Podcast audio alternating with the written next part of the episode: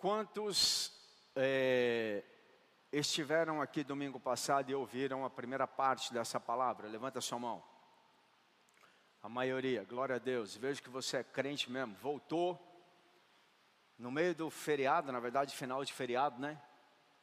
Quantos sabem que vir na igreja é mais importante do que ir para a praia?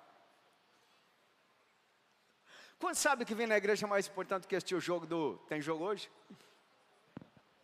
Ah, então é por isso que você está aqui, né? Aleluia!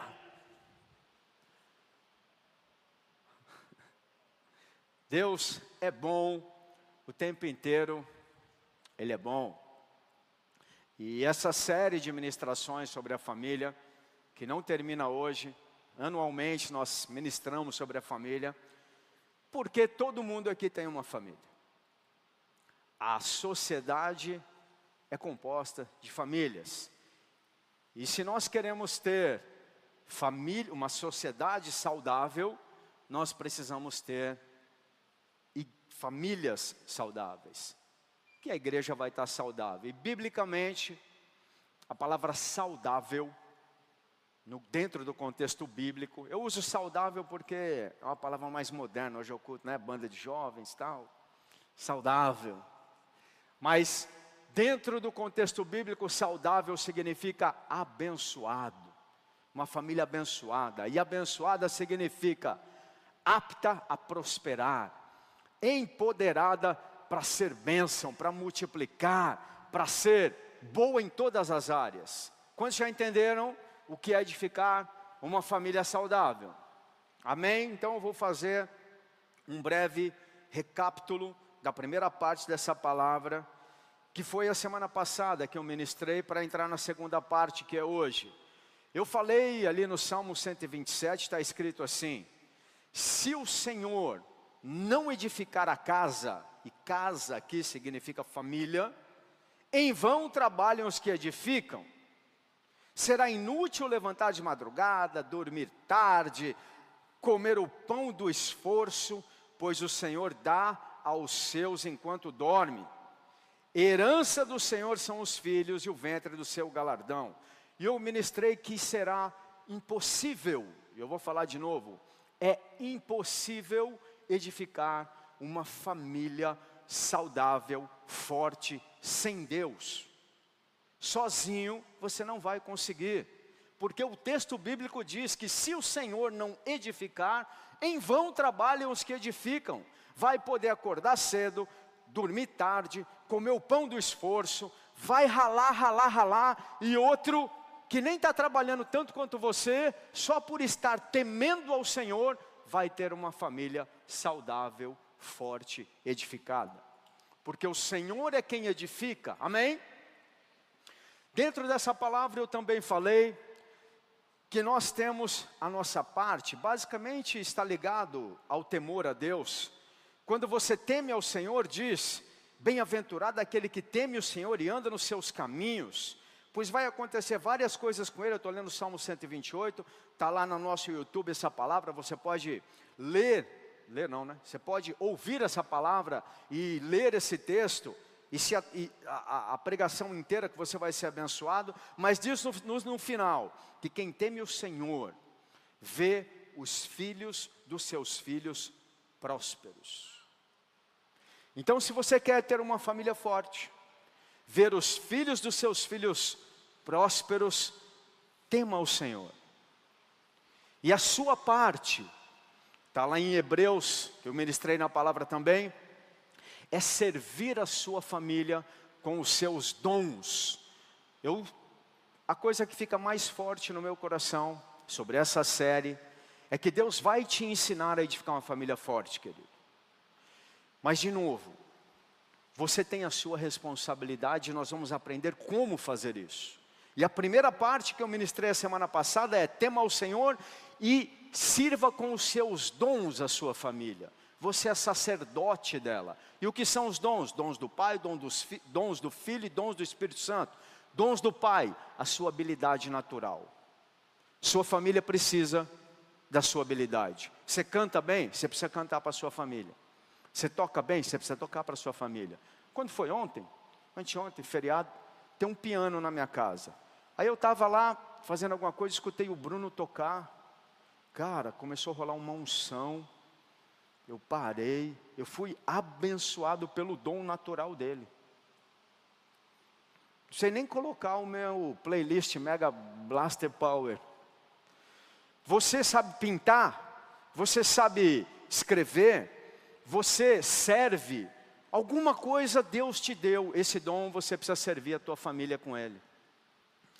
Um outro, o dom do cordeiro, os dons do cordeiro, ou dons de, de Cristo, ou os dons de filho, está lá em Efésios, diz que ele desceu as partes mais baixas, subiu as mais altas e deu dons aos homens, apóstolos, profetas, mestres, evangelistas e pastores. Um desses você tem um chamado para ser. Na igreja, nós vamos ver hoje, mas na tua casa com certeza. Então, antes de você ser pastor, no seu trabalho, seja pastor na sua casa. Antes de você querer evangelizar na rua, salva a tua casa. Antes de você ser profeta às nações, seja profeta na sua casa. Antes de você ser um apóstolo de fortaleza, seja um apóstolo da sua família. Eu sou um apóstolo do corpo de Cristo, mas sou um apóstolo na minha família também, por quê?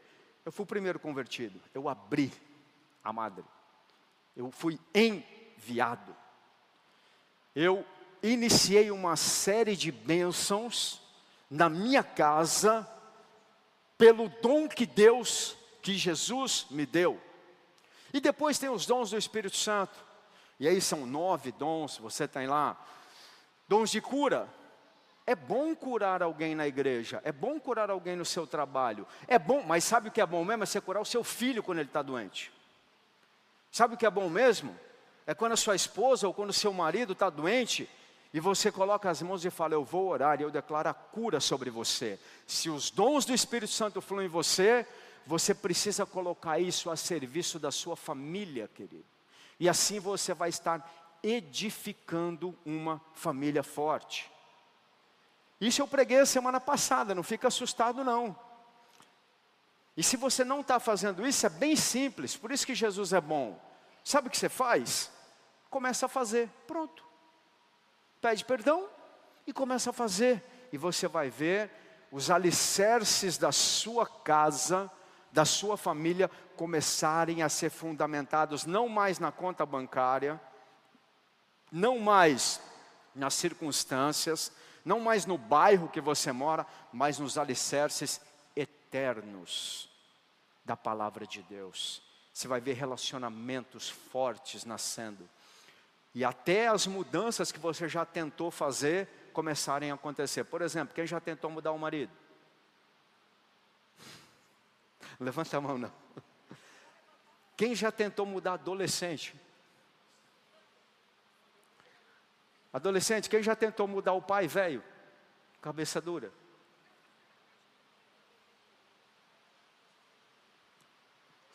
Só Deus e o Espírito Santo convence do pecado, da justiça e do juízo. Você vai ficar tentando mudar muito. Quando Deus tocar, quando você começar a servir, quando você trazer o dom para sua casa, aí Deus tocar, aí muda, meu irmão. Aí transforma. Por isso que quando a gente vê, por exemplo, um casamento, aos frangalhos, e eu posso virar para a pessoa, às vezes ela foi até vítima de adultério. Às vezes nunca teve, casou com, achando que ia ser o príncipe encantado, veio um jumento batizado, né? Até agressão física já teve, e eu posso olhar e falar, calma. Porque se ele se converter, você vai ter outro marido calma, porque se ela se converter, você vai ter outra mulher. Querido, eu não tenho nada a ver com o que eu era antes de Cristo. A Fernanda não tem nada a ver com o que ela era antes de Cristo. Jesus nos transformou e nos ensinou a edificar uma família saudável, uma família forte. Bom, você já está conectado com a série, mesmo que você não esteve aqui a semana passada. Mas eu declaro que agora você está conectado e eu vou dar sequência na segunda parte dessa palavra. Eu acho que vão ser 75 partes. E então a gente acaba até. Eu não sei quantas partes vão ser, eu sei que eu tenho muita coisa para falar. Já pensou o dia que eu for falar sobre as funções do marido? Eu vou falar. Olha a esposa rindo. E no dia que eu for falar as suas funções?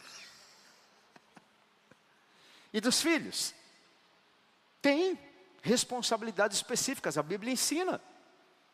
E quando eu vou falar como administrar finanças, por exemplo, vou falar. Pessoal, quando eu for ensinar, por exemplo, sobre comunicação no lar,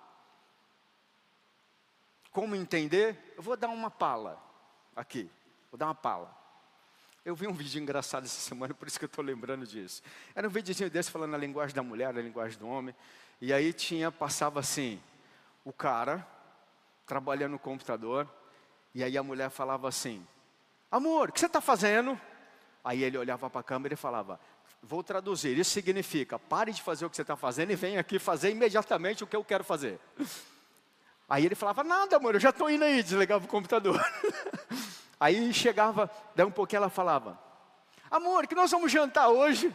Aí ele olhava para a câmera e falava: Isso significa, você tem que adivinhar o que ela quer comer e levar ela no restaurante que ela gosta.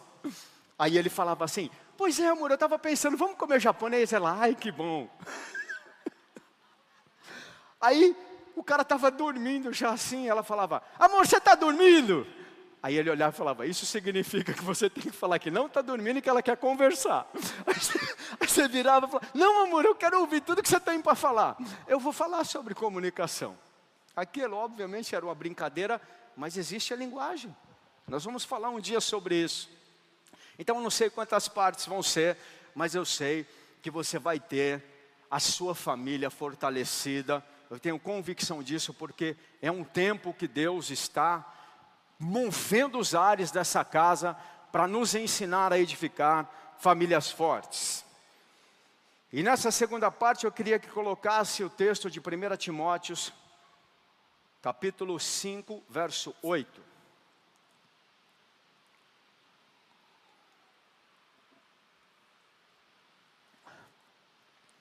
Não, deixa lá o texto, não apaga não, cara.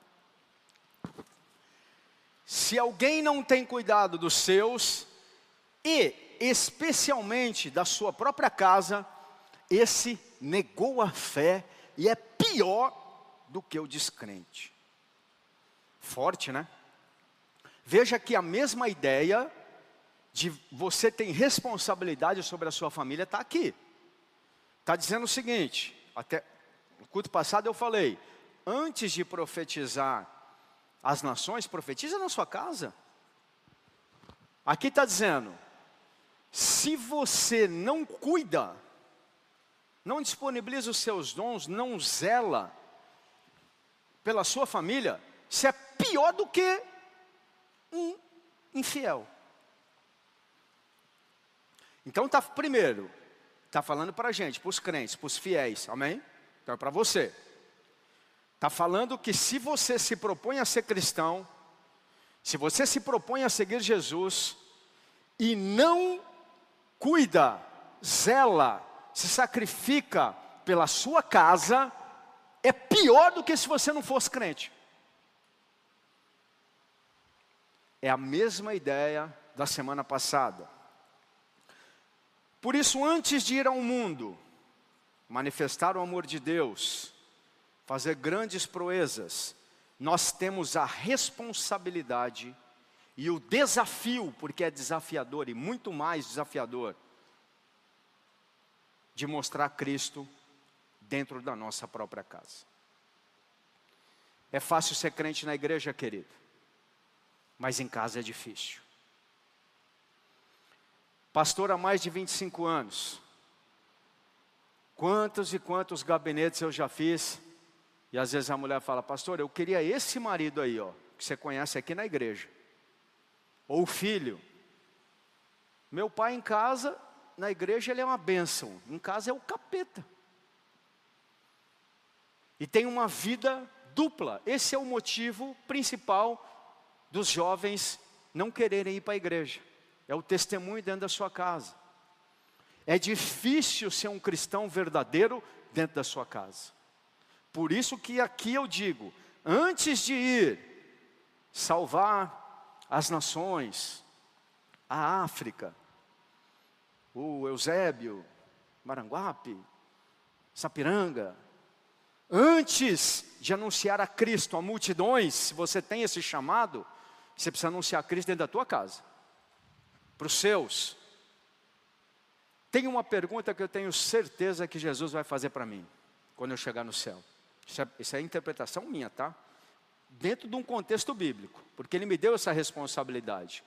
Eu não acho que Ele vai perguntar quantas pessoas tinha na igreja, quantas igrejas você fez, quantas almas você salvou, mas Ele vai falar: cadê a tua mulher e teus filhos?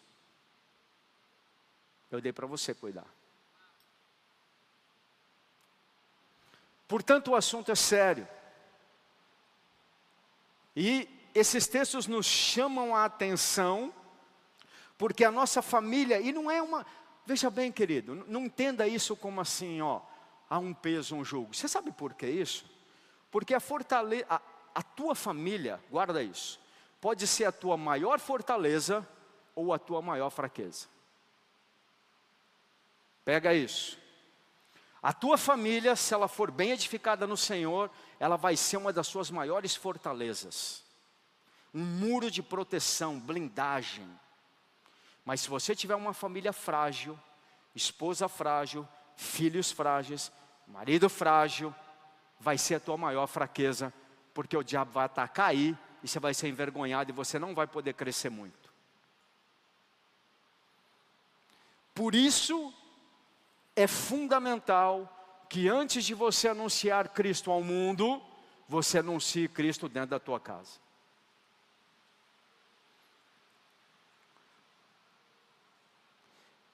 É mais fácil pregar num púlpito do que ensinar um filho em casa. No púlpito funciona o ditado: faça o que eu falo. Em casa funciona: ele vai fazer o que ele vê você fazer. Para um filho não vai adiantar você falar, faça isso, se você não faz. Se você manda seu filho orar e não ora, não vai funcionar. Por isso que é mais difícil. Se você manda ele jejuar e não jejua, ele não vai jejuar. Se você manda ele respeitar e não respeita, ele não vai respeitar. Na igreja, dá para falar, dá para pregar isso. Mas em casa você tem que mostrar. Não adianta você falar a forma que ele tem que tratar as pessoas se você não mostrar para ele como você tem que tratar as pessoas. Não adianta você falar para ele que ele tem que ter fé se quando acontece alguma coisa você se treme todo e não tem fé. Em casa é mais difícil. Fala para quem está do lado aí. Em casa o buraco é mais embaixo. é quem te vê todo dia, é quem sabe os seus defeitos, é quem pode te proteger e é quem pode te destruir.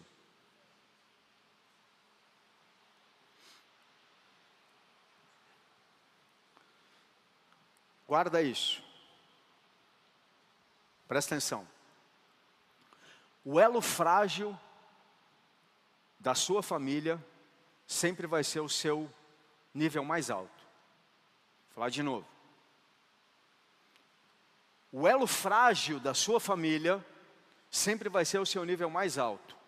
Você não pode subir mais do que aquele. Sempre vai te puxar para baixo. Os grandes escândalos, as grandes tragédias, tanto na igreja quanto fora da igreja, a grande maioria vem pela família. É quem ofende, é quem machuca, é quem tem o poder de te destruir.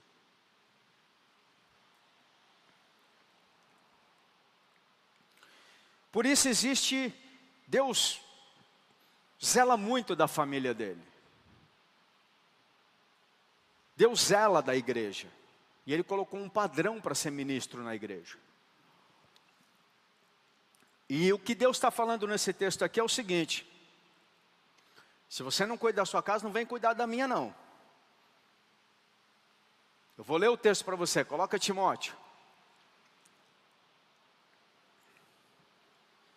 1 Timóteo capítulo 3, verso 1. Fiel é a palavra de alguém, fiel é a palavra. Se alguém deseja o episcopado, episcopado significa ministro, homem de Deus servindo no ministério, mulher de Deus servindo no ministério. Se você deseja servir no reino de Deus, excelente obra ou deseja. É muito bom o que você está querendo. Não tem plano de vida melhor. Não tem propósito de vida melhor do que esse. Isso vai te realizar. Outras coisas vão realizar em algumas áreas. Aqui realiza total. Pode passar. Que precisa? Ao padrão que Deus coloca. É necessário, pois, que o bispo seja irrepreensível, esposo de uma só mulher. E se for uma mulher, o contrário esposa de um só homem. Moderado, sensato, modesto, hospitaleiro, apto a ensinar. Muitos já estão falando, vou desistir. Você tem Jesus para te ajudar. Você tem Jesus para te ajudar. Pode passar na lista. Não dado ao vinho, nem violento, porém cordial, inimigo de conflitos, não avarento. E aí vem, e que governe bem a sua própria casa. Se você não governa bem a sua casa, você não vai poder governar no reino de Deus. Você não vai ser um ministro. Você pode até tentar, vai quebrar a cara. Porque o teu elo frágil vai te derrubar. Se você não conseguir ser uma bênção na sua casa, você não vai ser uma bênção na igreja. Por isso Deus coloca esse padrão. Que governe bem a sua própria casa, criando filhos sobre disciplina, com todo respeito. Pode ir para o 5. Pois se alguém não sabe governar a sua própria casa, como vai cuidar da igreja de Deus? É exatamente o que eu falei. Deus mesmo está falando, ei, não vem cuidar da minha não se você não está sabendo cuidar da sua. Deixa eu te ajudar a cuidar da sua primeiro. Você aprende a ser uma bênção lá. Depois você vem ser uma bênção para os outros.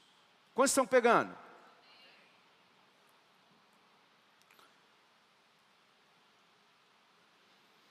Governar bem a sua, própria, a sua própria casa significa ter respeito, proximidade, não significa ser perfeito. Eu não sou perfeito. Eu tenho erros. Meus familiares são os primeiros que vêm. Por isso não acha que é algo inatingível, é possível. Significa você viver em respeito, proximidade, amizade com os filhos, esposa e marido. Só que isso é difícil, meu irmão. Sabe por quê? Por causa do orgulho. É uma guerra de orgulho dentro das famílias. É quem está certo, quem sabe mais. É mais fácil você pregar na igreja sobre os tipos de oração do que você mostrar na prática como é que ora. É mais fácil você ministrar na igreja para um casal necessitado, como que tem que pedir perdão? Já vi muito isso. Não, você tem que pedir perdão, mas ele não pede em casa. É muito mais difícil você pedir perdão em casa e se humilhar para o marido, para a esposa, para um filho. Mas é facinho chegar no gabinete e falar, pede perdão, cara. Aí dá toda a base bíblica, inclusive, está aqui, aqui, aqui, conhece tudo de oração, conhece tudo de arrependimento, mas não vive nada. Você tem que começar a viver dentro da sua casa. O básico, o simples, é só isso aqui, é viver bem, gente. Já vai ser difícil. Por quê?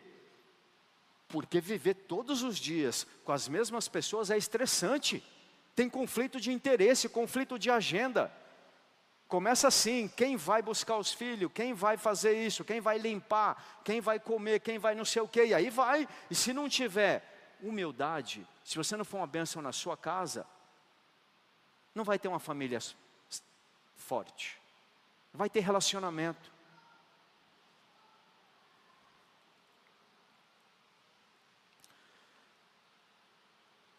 Finalizando essa primeira parte.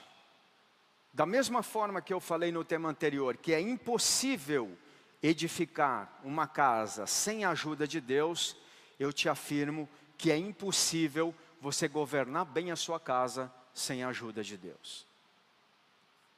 Da mesma forma que se precisa de Deus para transformar o coração, para mudar a sua esposa, os seus filhos, você precisa de Deus no dia a dia para governar a sua casa. E governar a sua casa significa qual o tipo de governo que está sobre ela, qual é o ambiente, como é que estão estabelecidos os relacionamentos. Você está conversando, tem paz. Quero dar um exemplo de como governar bem a sua casa e o que acontece com ela quando você entende que a chave está na sua comunhão com Deus. Coloca 2 Samuel capítulo 6 e vamos ver o exemplo de alguém que conseguiu trazer a presença de Deus para sua casa e estabeleceu o governo de Deus na sua casa. Guarda isso, filho. Quando você carrega a presença de Deus, você leva a presença de Deus para dentro da sua casa, ali o governo de Deus é estabelecido, tudo muda. Tudo muda. Você não fica nem preocupado com aquela listinha, ah, eu não posso fazer isso, tem que fazer aquilo. Não. A presença de Deus abençoa, transforma tudo e todos. Olha o que aconteceu com Obed Edom. Capítulo 6, verso 11. Assim a arca do Senhor ficou na casa de Obed-Edom, o geteu, durante três meses. E o Senhor o abençoou, e a toda a sua casa. E avisaram o rei Davi, dizendo: O Senhor abençoou a casa de Obed-Edom, e tudo o que ele tem, por causa da arca de Deus. Então Davi foi e com alegria trouxe a arca de Deus da casa de Obed-edom, a cidade de Deus. Veja que comunicam com espanto isso. Davi tinha tentado levar essa arca já. E não conseguiu porque carregou da forma errada. Então quando o filho de Uzá, Uzá, filho de Abinadab morreu, ele deixou a arca, falou: "Rapaz, vamos deixar a arca na casa do Obed-Edom. Três meses mudou a história desse homem. Olha que a, narra, a narrativa é de espanto. Chegaram para o rei e falaram: Sabe aquele negócio lá que você não conseguiu nem trazer? Rapaz, está na casa do homem e mudou tudo. Transformou tudo. Muito provavelmente, ele era. Vamos estudar um pouquinho sobre Obed-Edom para você entender o que foi essa transformação. Primeiro, a Bíblia diz que ele era Geteu, significa que era de Gate. Lembra do Golias? Inimigo de Israel, então ele já não era do povo de Deus, já era estrangeiro, já era alguém de fora, não era da benção, não era da sociedade. E era excluído ainda, por quê? Porque ele morava na beira da estrada, não morava na cidade. Porque a arca ficou no caminho quando eles estavam tentando levar. Então alguém que Obed-Edom era geteu, provavelmente descendente dos edomitas. Edom já é raça também que era inimigo de Deus. Então, ele tinha tudo para dar errado, querido. O cara não estava no lugar certo, não morava no lugar certo, estava tudo errado. Ele era, tinha tudo para fracassar. E provavelmente era fracassado mesmo.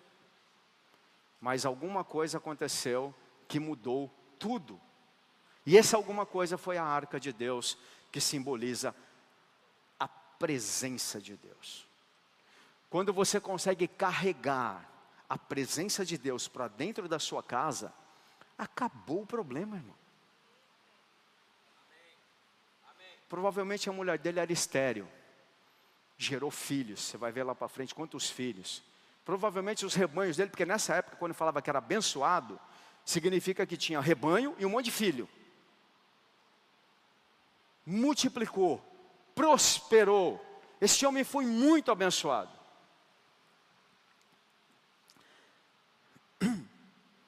Três meses. Foi o suficiente para transformar a história dessa família. Sua esposa ficou grávida, tudo foi multiplicado, gados, hortaliça. Esse aqui é o um entendimento pelo contexto. E ele teve uma grande vitória, uma das mais difíceis de conseguir. Passar legado, ter filhos abençoados. Você pode ser uma bênção, mas gerar filhos abençoados, querido, só com Deus. Coloca para mim 1 Crônicas 26, 8. Olha o que Obed-Edom. Todos esses foram filhos de Obed-Edom. Ele, seus filhos e seus irmãos. Homens capazes e robustos para o serviço. Ao todo, 62. Ele gerou 62 ministros na casa de Deus.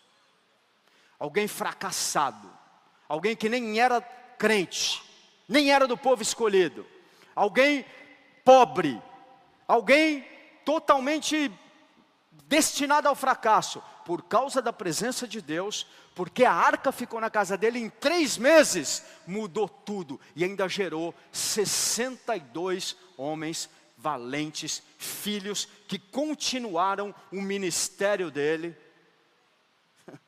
servindo na casa do Senhor. Se você for ver depois na linhagem dos levitas, os que serviam no templo, todos os filhos de Obed-edom estavam lá servindo. Ele mesmo foi servir no templo.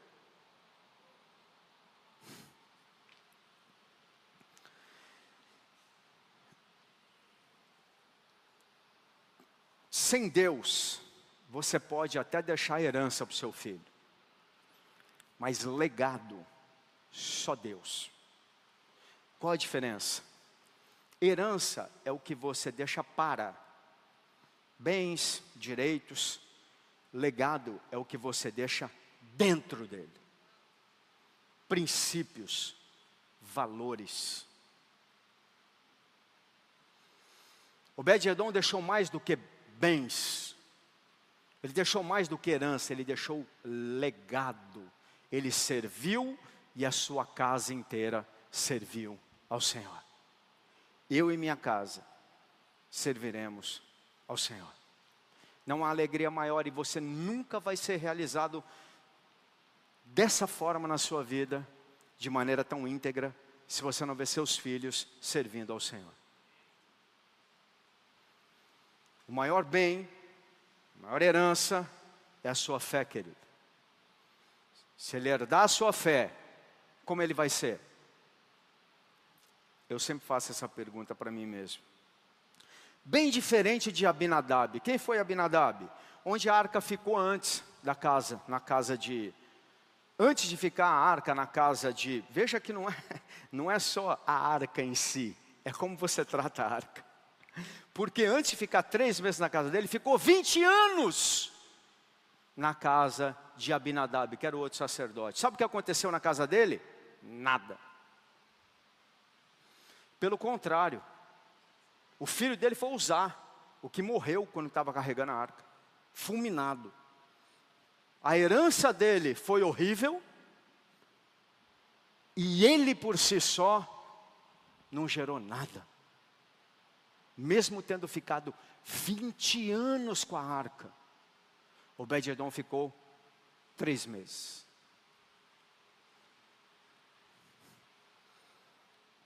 A chave, querido, está na forma que você trata a arca. A chave está na forma de como você carrega a presença de Deus. O que é a presença de Deus para você? E já faça a conexão com o tema anterior. O que é o temor de Deus para você? Como você lida com a presença de Deus? Coisa simples, no louvor aqui. Você está distraído? Reparando em outras coisas, você está adorando. Presença de Deus como você lida com o altar, como você lida com as coisas santas, como você lida com a Bíblia, como você lida com os comandos de Deus. Isso mostra como você trata a arca, a presença de Deus. A chave está no seu relacionamento, não está no lugar onde você mora. Estou cansado de ver as pessoas falarem: ah, minha família não dá certo porque a personalidade da minha mulher é difícil. Ah, porque nós somos pobres. Ah, porque eu nasci na família errada. Ah, porque eu, eu não tive oportunidades na vida. Escusas, desculpas. Na verdade, você não está carregando a presença de Deus na tua vida. Você pode morar no fim do mundo, meu irmão. Você pode ser o mais pobre dos pobres. Você pode ter vindo de uma linhagem de uma família terrível. Aqui está cheio de gente com histórico de familiar terrível. Eu não tive muitas boas referências, mas eu comecei uma história nova, porque a arca de Deus entrou na minha vida. Não tem a ver com onde você mora, com quanto você ganha, com o tipo de personalidade do seu filho, da sua esposa, tem a ver com quanto tem de Deus em você. Tem a ver com quanto eles estão vendo de Deus em você. O quanto você está trazendo da arca para a tua casa. A prosperidade da tua família, a edificação de uma família, está muito mais ligada ao que você carrega do que as coisas externas. Como você se relaciona, como é a sua submissão e obediência a Deus. É um tempo dessa igreja e cada um de nós sermos Obed-Edom e não Abinadab. É tempo de você se levantar na sua casa como um sacerdote que traz a presença de Deus para dentro dela. E parar de dar desculpas de que a culpa é dele, dela, daquele ou do outro, ou da sogra, ou do pai, ou da herança, e assumir e falar: Eu sou o sacerdote aqui. E eu vou trazer a presença de Deus. Eu sou Obed-Edom. Três meses. Isso aqui vai mudar tudo.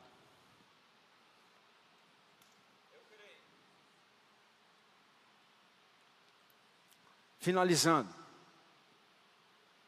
Nessa temporada, Deus está nos conscientizando da nossa própria responsabilidade em construir a nossa família, a nossa casa. É a sua responsabilidade ser o sacerdote da tua casa, oferecer os dons, e é tua responsabilidade trazer a presença de Deus para dentro da sua casa. Quero concluir fazendo uma analogia de como construir uma família forte e a teoria do toboágua. Isso aqui fui eu que inventei, mas é uma revelação que eu tenho. Sabe toboágua? Imagina o Beach Park. Aqueles que têm três, cada um sai num lugar. Imagina isso. Você pega o azul, sai nas águas profundas, lá numa piscina. Você pega o verde, sai em outra. Pega o amarelo, sai em outra. Ok? Simples, não tem nada espiritual nisso, gente, tá? Não é pecado, pode ir, é benção.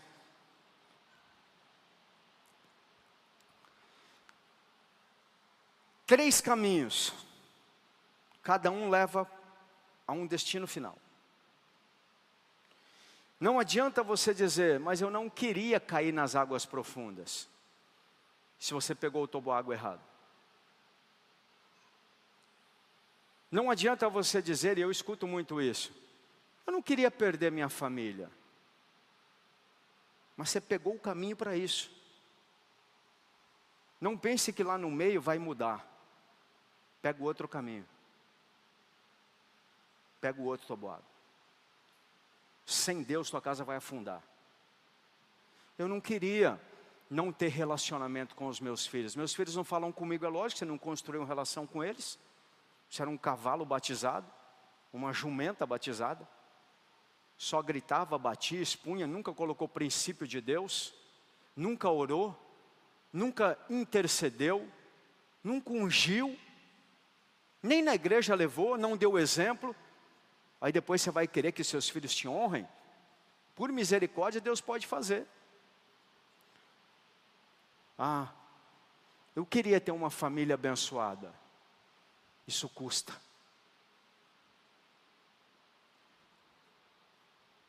Apóstolo Maldonado dizia: Aqui morriste você por sua casa. O que você está dando para edificar uma família saudável? Você está morrendo por o quê? O que, que você está se sacrificando? Um sacerdote tem que oferecer sacrifícios. Quem está acordado? É só para você relaxar. Estava todo mundo muito tenso. Ei, Deus não te trouxe aqui para te acusar, não. Ele te trouxe aqui para te ensinar e te abençoar, filho. Sabe por que você está aqui? Porque hoje a tua família pode ser a tua maior fraqueza. E Deus quer transformar na tua maior fortaleza. Sem uma família forte, você não vai muito longe. O diabo te derruba rápido e fácil. Mas com uma família forte, é difícil ele te tocar, querido. Estou vendo isso há anos e anos e anos. Quando a família está bem estruturada, pode vir a perseguição, pode vir as teorias, pode vir o problema financeiro, todo mundo vai passar por tudo isso. Mas as bases são firmes. Quando a presença de Deus vem dentro da sua casa, os momentos mais difíceis se tornam as grandes fortalezas. As nossas, você pode achar que eu não, nunca tive ou que não tenho problema financeiro. Eu tenho, já tive muito. E foi nesse momento que a gente ceava dentro de casa. Vamos fazer a ceia. Vamos trazer Deus para cá. Problem, problemas de conflito, problemas com filho, todo mundo tem, eu tenho. Como é que a gente resolve? Trazendo a presença de Deus. E não assim, não falo mais.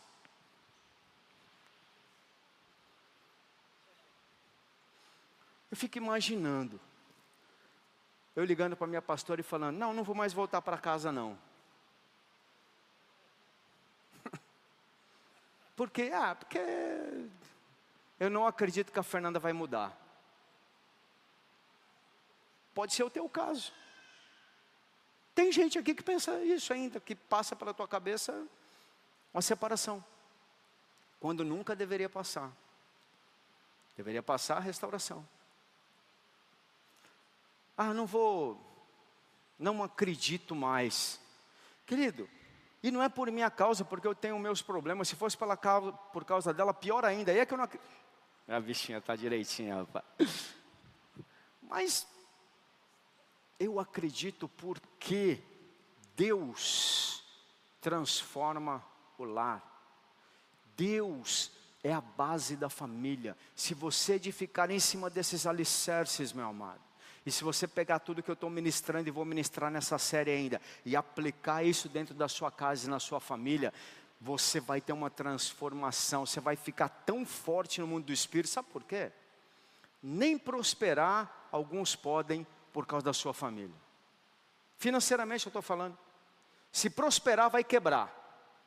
O filho vai pegar e gastar tudo, vai sumir, o parente vai ficar chateado, o outro vai roubar, o outro vai. Por quê? Porque está não tem caixa único, não sabe administrar finanças, vão gastar com besteira, não vem mais para a igreja, e aí vai. E aí vai. Nem prosperar você pode. Então fala para quem está do lado, tira o pé do meu baú. Deixa eu prosperar. Deixa eu prosperar.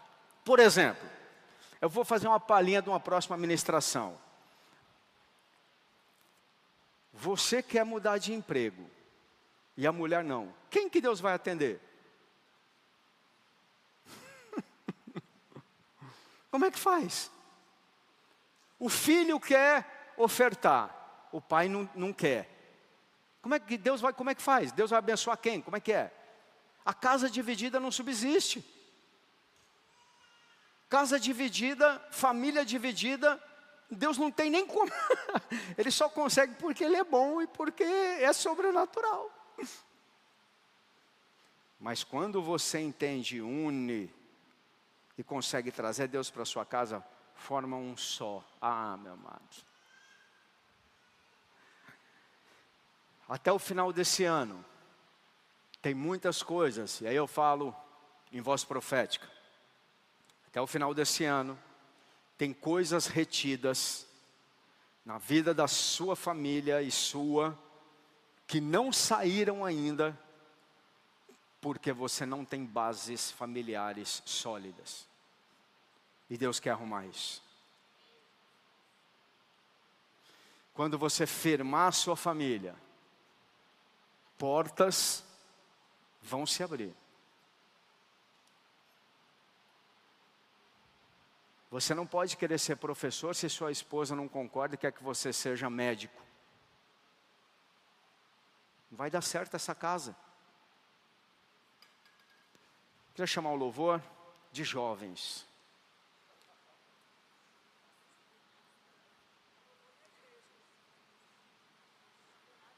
A banda de jovens.